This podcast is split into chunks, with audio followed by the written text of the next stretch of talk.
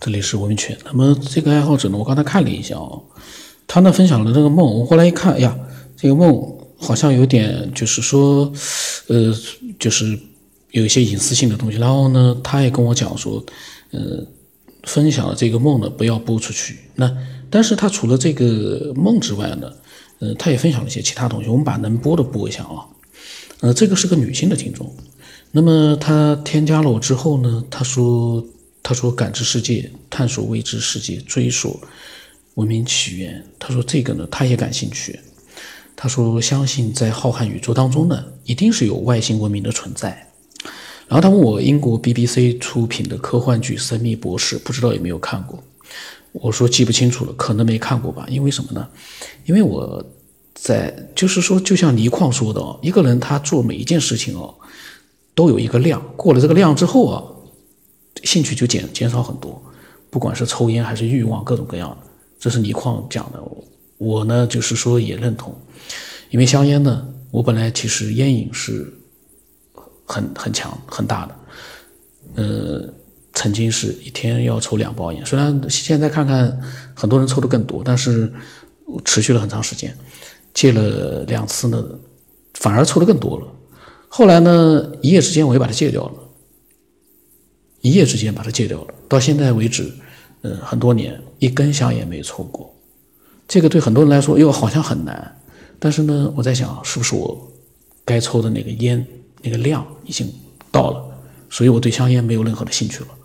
因为我有的时候，呃，我弟弟在边上抽烟，我都觉得那个味道很难闻，我就不太喜欢了。但是很长一段时间，每天两包香烟，就手上里面有根香烟哦。你就觉得难受，那么就像包括这个电影、电视，嗯，因为我之前电影我也看了非常的多，嗯，碟片我都有好多好多，DVD 哦，都扔在那边，很多都没看。就是那个时候虽然看了很多，但是呢，有很多买来都没看到现在都没看，就是一种奇怪的一种兴趣。然后呢，嗯。现在呢，突然之间好像 就没有了以前那种看电影啊那样的一些兴趣，但是电视剧呢，有的时候会看一看。像他说的这个国外的这样的一些跟科幻有关的电影，以前我很喜欢，但是以前呢有点看不大懂。现在呢，我觉得自己能看懂了呢，我突然之间又没有那个兴趣去看看那个电影。可能这也是一阵一阵的一个兴趣，很有意思。那么他呢建议我有时间看一看，绝对经典。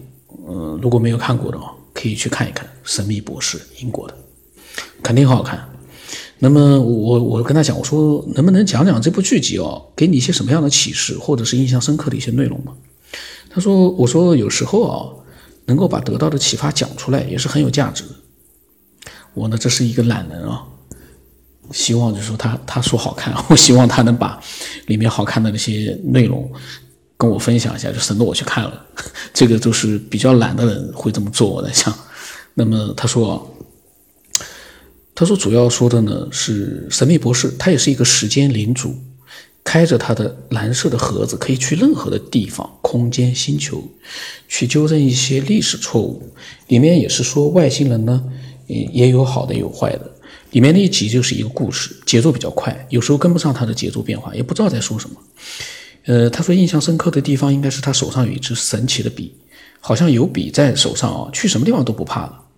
然后呢，他又讲啊，他自己有一次看过 UFO，在高速路上，高速路呢大多会经过山林，看见 UFO 呢应该是圆形的，有一个圆圈的灯在盘旋，上下两层的灯光。我说哟，我说不错啊。我说大小和距离呢？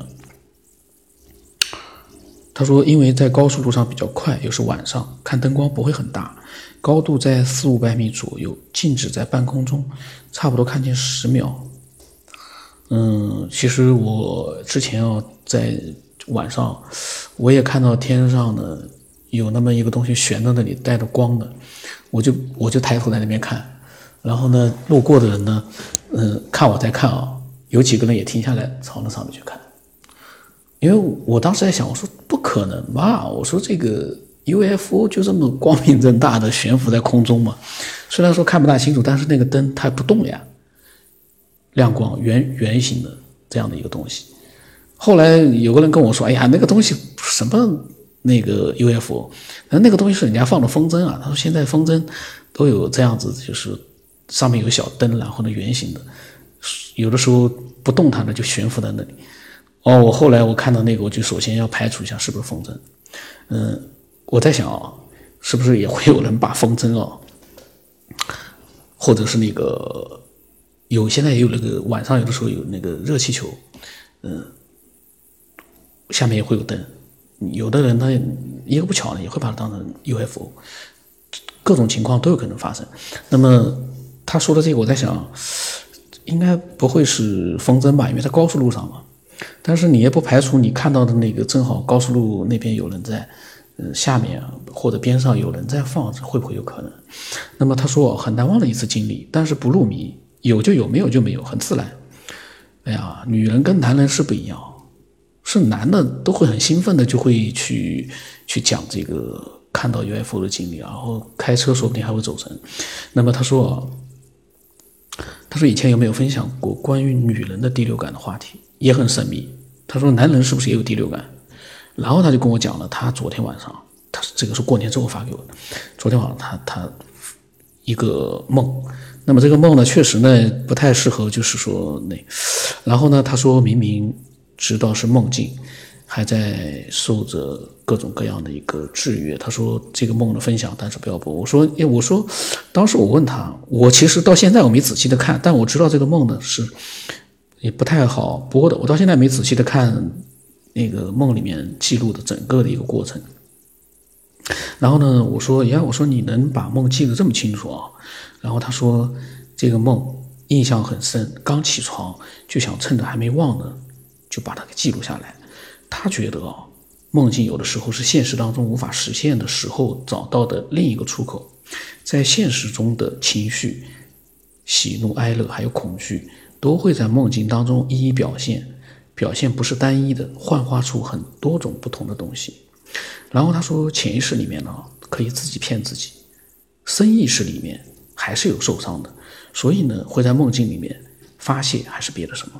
他说说的不对的话别介意。我说呢，我说有什么介意的呀？我说有一个问题啊，我说梦里面的场景和情节就和一部已经拍好的电影一样，十分的流畅。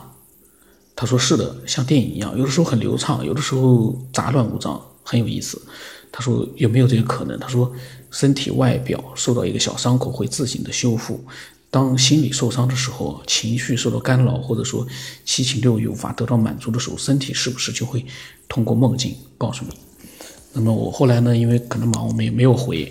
那么他呢，也就没有继续的分享更多内容。我希望他以后呢，还能就是说继续分享一些更多的一些有意思的内容，非常好。嗯，一个女性的爱好者，应该是一个女性的爱好者。嗯，那么嗯，关于梦境啊，嗯，这一次呢，录了好几个听众的分享。那么其实梦境呢，为什么很多人感兴趣？因为这是每个人都会做到的一个。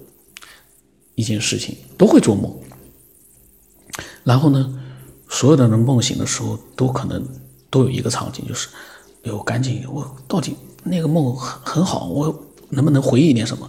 然后拼命的去想，结果发现你越拼命的去想，你越想不出什么更细节的东西，然后慢慢慢慢的你再想，什么也想不到了，都忘掉了。可能很多人都有这样的一个状态，所以呢，应该是很多人都对梦。很感兴趣，同时呢，我我不知道科学家对梦境已经研究到什么样的地步，我只敢，我只是觉得，嗯，对于梦境的研究哦，可能仅仅是个开始，因为梦境太复杂了，你没有进入到梦里面，你是没有办法，嗯，真正的把它给研究清楚的，就是这个，我想，嗯。应该大多数能够理性思索的，应该是不会反对的。你都没有进去到那个梦，你怎么能把它研究清楚？所以一切都只是在摸索吧。我在想，现在可能还是在摸索当中吧。那么我的微信号码是 x 五三四七八五八四五。